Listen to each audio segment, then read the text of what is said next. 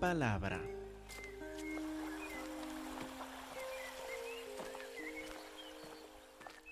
Hermanos, estamos en Mateo capítulo 1, viendo versículos 1 a 17. Mientras buscan los versículos, deseo que me ayuden. Ahora, como saben que tenemos las lecciones de la escuela dominical antes del culto, junto con estas lecciones tenemos que memorizar un versículo nuevo cada semana, ¿verdad? Tenemos que memorizar un versículo cada semana, ¿verdad? Muy bien. Y esta semana tenemos que memorizar Mateo capítulo 1, versículo 21, sin mirar el versículo. ¿Qué dice? ¿Qué me cuentan? Ayúdenme. Llamarás su nombre Jesús, porque salvará a su pueblo de sus pecados. Correcto, parece que necesitan más práctica. Algunos lo han hecho muy bien, otros necesitan más práctica. Me atrevo a pedirles una cosa más. ¿Se acuerdan que la semana pasada tuvieron que memorizar Mateo capítulo 1, versículo 1? Por lo menos es más corto, ¿verdad? ¿Qué quiere decir este versículo? ¿Qué dice? Cuénteme. Libro de la genealogía de Jesucristo, hijo de David, hijo de Abraham. Muy bien, sí, con estos tres títulos, como vimos hace ocho días, el título Cristo, Jesucristo, el Mesías, el ungido, el que tiene un reino eterno, un dominio eterno. Hijo de David, el que cumple las promesas dadas al rey David, de un descendiente que va a reinar para siempre en su trono. Hijo de Abraham, que va a ser de bendición a todas las naciones. Y así, en un versículo, describe Mateo a Cristo Jesús. Y ahora, de versículo 2 en adelante, nos cuenta la genealogía de Cristo Jesús, su genealogía real. Y dice ahí en versículo 2, Abraham engendró a Isaac, Isaac a Jacob, y Jacob a Judá y a sus hermanos. Judá engendró de Tamar a Fares Zara, Fares a Esrom, Esrom Aram, engendró a Aminadab, Aminadab a Nazón, y Nazón a Salmón. Salmón engendró de Raab a Boz, Boz engendró de Ruth a Obed, y Obed a Isaí. Isaí engendró al rey David. Y aquí voy a pausar un momento porque algunos seguramente al escuchar esta lista de nombres van a decir, ¿va a leer toda la genealogía el pastor?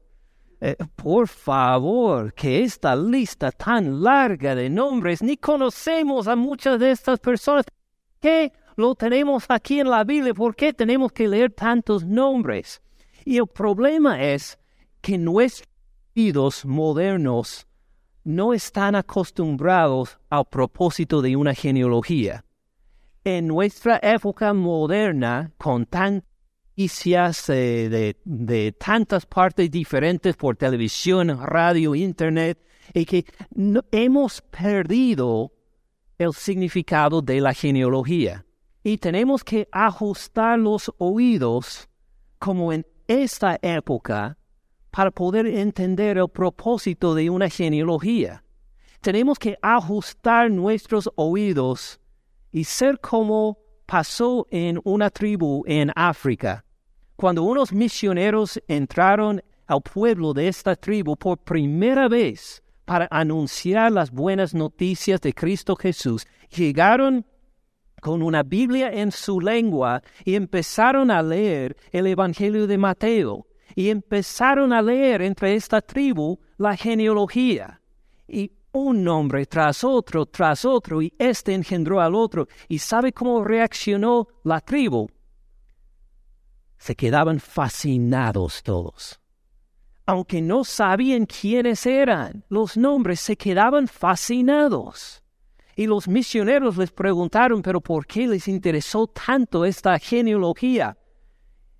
Y los de la tribu contestaron a decir, nosotros podemos llegar tal vez a unas tres, cuatro generaciones. Los caciques entre nosotros y los jefes, ellos pueden llegar hasta siete, ocho generaciones. Pero este Señor alcanza más generaciones que cualquier de nosotros. Este, ese Señor Jesús tiene que ser el hombre más importante en toda la historia. Entonces queremos escuchar con atención lo que este Jesús nos quiere decir. Así es como uno lee las genealogías. Y ahora con los oídos afinados a cómo escuchar una genealogía, nos debe contar mucho el hecho de que Jesús tiene una genealogía tan larga. Mire, el propósito de Mateo no fue voy a escribir la historia del ser más importante en la historia. Creo que voy a empezar por ah, aburrir a mis lectores con una genealogía. Sí, sí, sí, a dar más nombres aún. Esta no fue su intención quería comunicarnos por esta genealogía que este Señor Jesús, el Cristo, es el ser más importante en la historia. Tiene una genealogía única y podemos hacer la comparación a nosotros. ¿Cuántas generaciones puede nombrar usted de su propia familia? ¿Sabe el nombre de sus abuelos? ¿De sus bisabuelos? ¿De sus tartarabuelos? De los abuelos de sus tartarabuelos. Muchos entre nosotros tenemos que decir que no, mi genealogía no llega hasta ahí. ¿Qué nos quiere contar Dios a decir que la genealogía de Jesús llega a 42 generaciones? ¿Ven su grandeza? ¿Ve su importancia? Ve cómo Dios nos quiere comunicar algo de la gloria de su Hijo en darle esta genealogía. Si esto podemos ver, ya tenemos los oídos afinados a la misma onda que han recibido esta tribu de África, reconociendo que hablamos de un gran hombre. Y noten otra cosa también, en estos versículos que les leí, de versículo 2 hasta 6, que empieza con Abraham. Note otra faceta de esta genealogía. No intenta exaltar a Abraham. Por ejemplo, hay algunas genealogías en que quieren exaltar a los antepasados. Quieren decir, mis antepasados eran gran persona. Pero en esta genealogía, aunque claro, Abraham fue gran persona, su propósito no es exaltar a Abraham ni a Isaac ni a Jacob porque pone el verbo ahí, engendró a Isaac que nos, que nos lleva para el futuro, para la próxima persona a ver que esta genealogía no es para exaltar a los antepasados, sino para dirigirnos a los descendientes, a los que vienen después, a uno en particular que va a ser la persona al final de esta genealogía. Por esto Abraham engendró a Isaac y miramos un momento a Isaac y luego nos lleva a Jacob, a Jacob, a Judá y sus hermanos, pero no tenemos tiempo para fijarnos mucho en ellos porque nos lleva rápido de Judá para por medio de Tamar a Fares y a Sara, luego de los dos a Fares en particular, Esrom, Esrom a Aram, y siempre lleva para adelante, para la próxima persona, dándonos la esperanza, la expectativa de que el que viene por final va a ser más grande que Abraham, más grande que Isaac, más grande que Jacob, más grande que cualquier de sus antepasados en versículo 6 llega hasta uno que tiene título de rey, de David. Ahora hay alguien descendiente de un rey. Alguien que puede decir, sí, sí, sí, mi, mi tartarabuelo fue rey de España o, o, algo a este estilo. ¿Alguien? No, no, yo tampoco, yo tampoco. Todos somos de la multitud corriente, ¿verdad? Aquí hay un rey y podríamos tal vez pausar y decir, qué bien que esta descendencia le ha ido bien hasta alcanzar a, ser rey, a ver rey en esa descendencia. Y seguimos leyendo de el rey David engendró a Salomón. de la que fue mujer de Urías. Salomón engendró a Roboam, Roboam a Abías, Abías a y todos estos señores ahora son reyes del Antiguo Testamento. Asa engendró a Josafat, Josafat a Joram a Usías engendró a Jotam, Jotam a Acaz, Acaz a Ezequías, Ezequías engendró a Manasés, Manasés a Amón, y Amón a Josías. Josías engendró a Jeconías y a sus hermanos en el tiempo de la deportación a Babilonia. ¿Qué ha pasado? Estamos en una época de gran gloria al hablar de David y de Salomón, el más sabio, el más rico, de todos los reyes en la tierra. Pero noten cómo hemos bajado hasta versículo 11. Hablamos de la deportación a Babilonia. Estos señores, estos reyes perdieron todo. Perdieron su reino, perdieron su tierra, perdieron el pueblo a quienes pasamos de una época de gran gloria a una de gran vergüenza, vergüenza nacional. Y hasta Mateo nos da evidencia de esto en los nombres mismos. Acuérdense que dice el rey David engendró a Salomón en versículo 6. Y puede haber dicho de Betsabé. ¿Se acuerda de en segundo de Samuel capítulo 11?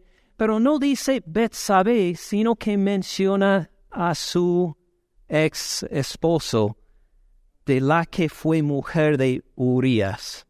Pone un detalle ahí, aún en la vida del glorioso rey David, acordándonos que sí, el rey David era el rey que pidió que asesinaron a Urias, el esposo de Betsabé, para cubrir su propio adulterio con ella y luego tomarla por mujer. ¿Se acuerdan de esto de 2 de Samuel capítulo 11?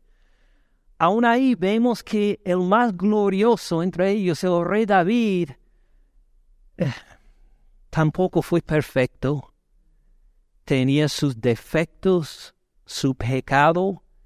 Y luego menciona Salomón y podemos acordarnos de él que sí fue gran rey de sabiduría, de gloria. ¿Cómo terminó su vida Salomón? Ah, embobado en idolatría, el hombre más mujeriego probablemente que ha vivido con más de 900 esposas y quién sabe, ni, ni, me acuerdo cuántas había. Luego Roboam, ¿se acuerda de la fama, lo más destacado de Roboam?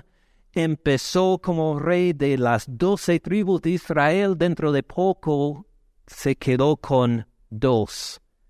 De doce tribus a solamente dos perdió diez de las tribus de Israel que le fueron quitado por su soberbia de un día a otro.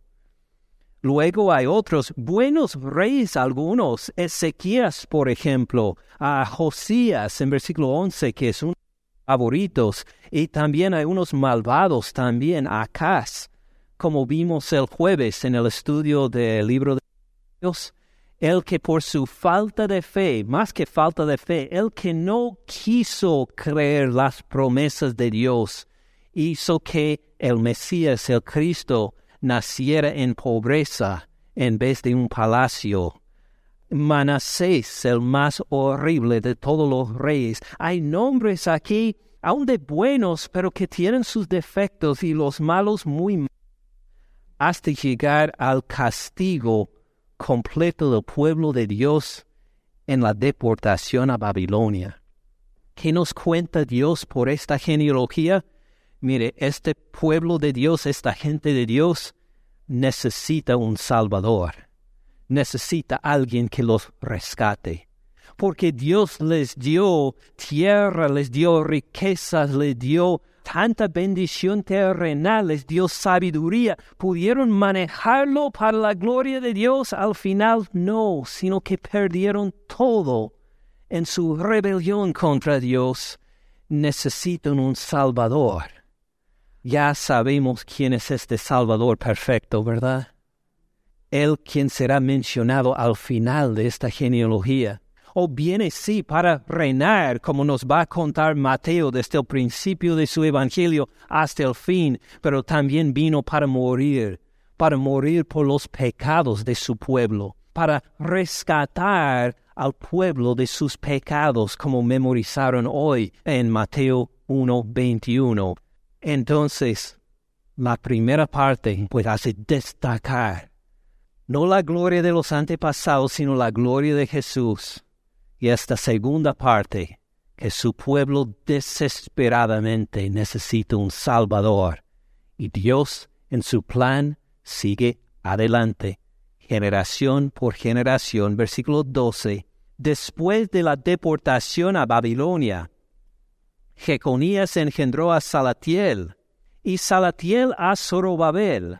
Zorobabel era el gobernador de, Judá después de la deportación de Babilonia. Le fue dado permiso de parte de los persas de volver a reedificar Jerusalén, de volver a edificar el templo otra vez, de levantar de nuevo el pueblo de Israel. A los libros en el Antiguo Testamento de Esdras y Nehemías nos cuentan de esto. Pero después de Zorobabel, en versículo 13, Zorobabel engendró a Abiud. No solo no son reyes, como Zorobabel no fue rey, ni Salatiel, sino que ni sabemos quiénes son. Mate los nombres mencionados aquí, Abiud, Abiud a Eliakim, Eliakim a Azor, Azor engendró a Sadoc, Sadoc a Akim, Akim a Eliud, Eliud engendró a Eleazar, Eleazar a Matán, Matán a Jacob. En todos estos ni sabemos quiénes son. Ah, sería lo mismo tal vez como leer guía telefónico, leer ahí una lista de nombres. ¿Qué importancia tienen? No sabemos, pero aparecen en la genealogía de Jesús, entre bastidores, entre gente anónima casi, desconocida, Dios siguió fiel a su plan de levantar al Cristo, al Salvador.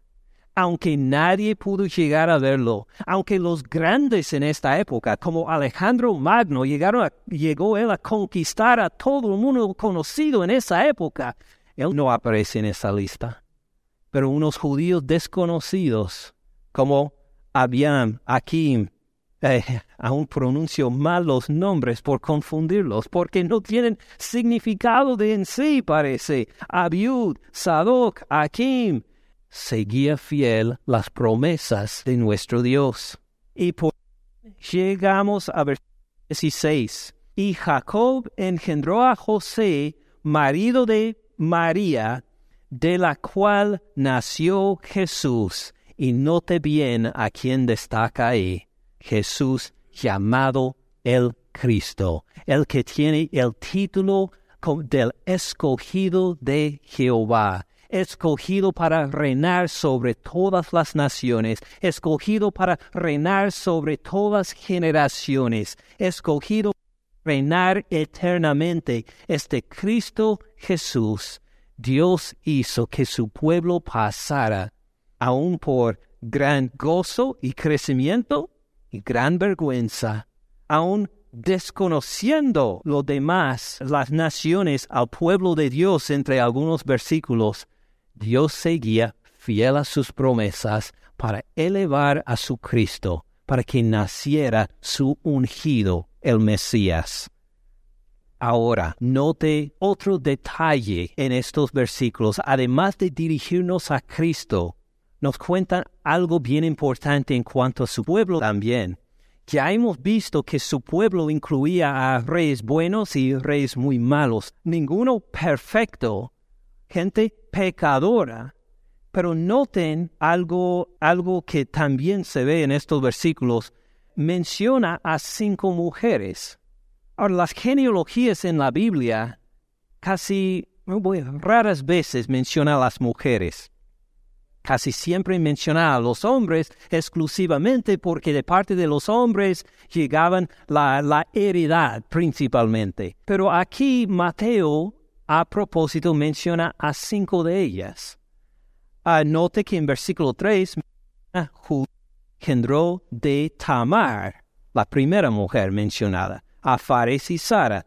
Noten también en el versículo 5 que Salmón engendró de Raab, la segunda mujer, a Boaz. Boaz engendró de Ruth, la tercera mujer, Ruth, a Obed. Y en versículo 6, como ya vimos, el rey David engendró a Salomón de la que fue mujer de Urías, la cuarta mujer. Y la quinta mujer, allá abajo, como vimos, versículo 16, José, marido de María, es la quinta mujer mencionada ahí. Cinco mujeres en una genealogía, en una forma de escribir que normalmente no mencionaba a las mujeres. ¿Por qué las menciona? Pues primero vamos a ver quién, a quienes no menciona. A veces cuando las genealogías hay unas dos o tres mujeres que se destacan, que aparecen ahí entre Abraham, Isaac y Jacob, y son algunas de las más destacadas de las antepasadas de Israel. Mencionan a veces Sara. Sara, la que tuvo fe también como Abraham en las promesas de Dios, y aunque se rió, pudo reírse también con gozo al ver el nacimiento de su hijo Isaac. O también mencionan a Raquel y a Lea, las dos esposas principales de Jacob, de quienes vinieron todas las doce tribus de Israel, de estas dos a las dos siervas de ellas, mencionan muchas veces Sara, Raquel, Lea, pero ¿a quién menciona primero? Tamar. Tamar. Tamar ni fue israelita, fue cananea. Cananea que jugó a prostituta, como ustedes vieron en la lección de escuela dominical. Y luego menciona en versículo 5 a Raab. ¿Quién fue Raab? ¿Se acuerdan ella que escondió a los espías cuando vinieron a los espías a Jericó en el libro de Josué? Ella también era cananea, prostituta igual como Tamar. Fíjese, y luego Ruth, versículo 5, una moabita, que según la ley no podían ser incluidas en, la, en el pueblo de Israel de por diez generaciones. Luego la que fue mujer de Urias, una adúltera. Eh, ¿Por qué menciona estas prostitutas cananeas moabitas no era de Israel, pero las incluye ahí en la genealogía de Jesús, o como Mateo está por decirnos en este Evangelio, Jesús no vino para los sanos, los sanos no necesitan médico, sino que vino para los enfermos, para los pecadores, para llamarles al arrepentimiento. Y Mateo hace destacar en su genealogía algunas mujeres de mala fama, mujeres de otros pueblos, para demostrar que Él vino precisamente para perdonar a los pecadores, a los pecadores tanto como las pecadoras. Vino para reinar sobre ellos y ellas. Y también vino para los gentiles, los extranjeros, los que no tenemos parte del pueblo de Dios hablando físicamente. Nosotros no somos judíos, somos gentiles, somos hispanos, gringos, tenemos sangre indígena algunos de nosotros, somos de otros pueblos, otras naciones pero también tenemos parte en el pueblo de Dios por este Cristo, el Mesías que reina con un dominio sobre toda la tierra, no solo sobre el pueblo de Dios, hablando de los judíos, sino sobre toda nación, cada lengua, cada pueblo, cada nación se va a rendir en adoración delante de Él. Y hasta en la genealogía de Cristo Jesús nos cuenta esto con anticipación él recibe a pecadoras, Él recibe a los malvados, Él recibe a gente de otros pueblos y naciones, hasta su descendencia física viene de ellos, para reinar como el Cristo sobre todos, salvando a su pueblo de sus pecados, como vimos en el versículo memorizado por esta semana. Entonces noten cómo esta genealogía nos lleva de generación en generación para dirigirnos a la gloria de Cristo Jesús, el que reina sobre todas las naciones, para perdonar sus pecados, el que forma un pueblo según el plan de Dios por las generaciones. Esto vemos en especial en versículo 17. Para resumir toda la genealogía, nos cuenta Mateo, de manera que todas las generaciones, desde Abraham hasta David, son catorce. Desde David hasta la deportación a Babilonia, catorce. Desde la deportación a Babilonia hasta catorce. Ahora, ¿qué nos quiere decir catorce? Hoy en día no sabemos con exactitud. Algunos opinan que si uno toma el nombre hebreo David y suma el número que van con las letras, los números como tenemos hoy, 1, 2, 3, 4, y las figuras que tenemos, esto viene de mucho después de la época bíblica, viene de los persas. En este entonces, para los hebreos, los griegos también contaban según las letras de su alfabeto. Cada letra del alfabeto también significaba un número. Y si uno toma el nombre David, según sus números, la letra D, las letras para los tres consonantes para su nombre, suma a 14. Entonces algunos opinan que lo que nos quiere decir Mateo es que Jesús es el David perfecto. Tres veces, 14, 14, 14, sería David, David, David. Tres veces es Jesús el David de por excelencia. Puede ser me parece la, la teoría que tiene más sentido tal vez. Pero lo que podemos decir con aún más seguridad es que Mateo nos comunica que Cristo llegó en el momento indicado por Dios. 14, 14 y 14 generaciones cada vez. En el momento que Dios quería, llegó Jesucristo. Así nos cuenta también en Gálatas 4:4, que nos dice el apóstol Pablo, cuando vino el cumplimiento del tiempo, cuando llegó el momento indicado, Dios envió a su Hijo, nacido de mujer, nacido bajo la ley, nacido de mujer, como Jesús nació de la Virgen María por el poder del Espíritu Santo, nacido bajo la ley, note como dice ahí, Dios envió a su Hijo. Jesús empezó a existir cuando fue concebido en el vientre de María. No, no empezó a existir ahí. Dios mandó a su Hijo nacer mujer. Él ya existía desde antes. Y esto fue el propósito de Dios desde antes de la fundación del mundo. 14 generaciones hasta David, 14 generaciones hasta la deportación de Babilonia, 14 generaciones más. Ahora es momento de mandar a mi hijo. Toda esta genealogía nos cuenta de la fidelidad de Dios a sus promesas, a sus promesas en Cristo Jesús. Ahora bien, ¿qué aplicación tiene para nosotros? Quiere decir que nosotros debemos meternos en el Internet esta tarde a buscar neología, a ver cómo se llamaban nuestros tartarabuelos. Bueno, sí, pero esto no es el propósito de Mateo. Vamos a aplicarlo a esta situación. Primero para uno que no conoce a Dios. Tal vez piensa, mire, yo tengo mi relación con Dios. Si yo le oro todas las mañanas, le doy gracias por mi comida, cuando hay un problema, le pido un favor a Yo conozco a Dios, Dios me conoce a mí.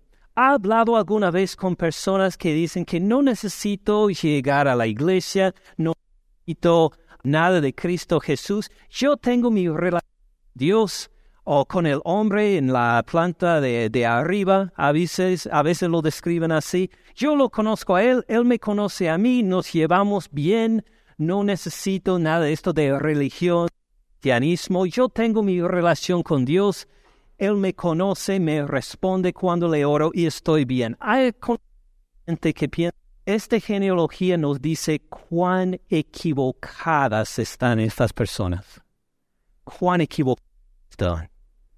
Porque imagínense, ¿cuál es el plan de Dios por las generaciones, exaltar a su Hijo. De por cuarenta y dos generaciones hizo todo para elevar a su Hijo, para indicar a todo el mundo el Cristo para ponerlo ahí para gobernar sobre todos pueblos, todas naciones, todas generaciones, para pecadores, para buenos, para malos, para recibir y elevar el Cristo a decir que Él cumple mi plan para el mundo. Ahora, Él que dice, estoy bien con mi Dios, yo le oro a Él y Él me responde, estoy bien, estoy bien. Revela que desconoce por completo a Dios si Dios tiene tanto afán, tanta pasión, tanto celo por elevar a su Hijo y uno no conoce a su Hijo, no conoce. Como dice Jesús en Juan 14, 6, nadie viene al Padre sino por mí, dice Jesús. Esta genealogía nos comunica cuánto celo y pasión tiene Dios por su Hijo y si no lo conoce, si no conoce a Jesús, tampoco conoce al Padre. Y toda esta invención de su propia mente de que oro a Dios y Él me conoce, me recibe, se ha engañado esta persona, no conoce a Dios. Ahora, para nosotros que somos cristianos, que hemos sido algo de la gloria de Cristo Jesús, que decimos que sí, Él murió por mis pecados. No es que yo me puedo, eh, no es que yo puedo impresionar a Dios, sino que Jesucristo impresionó a su Padre solo por Él soy salvo y perdonado, por, solo por su resurrección tengo vida eterna. Por nosotros que reconocemos que no conocemos al Padre, sino por medio del Hijo, también tiene mucho por decir. No sé de ustedes, pero para mí esta semana ha sido de tantas responsabilidades una encima de otra, de tantas cosas improvistas, de y hasta pues una amiga, la mejor amiga de Janet, que vive en Athens, se rió cuando escuchó que, que yo preparaba la cena para los hijos. no, ha sido una, una semana tremenda a veces tenemos que parar para mirar hacia nuestro Señor Cristo Jesús.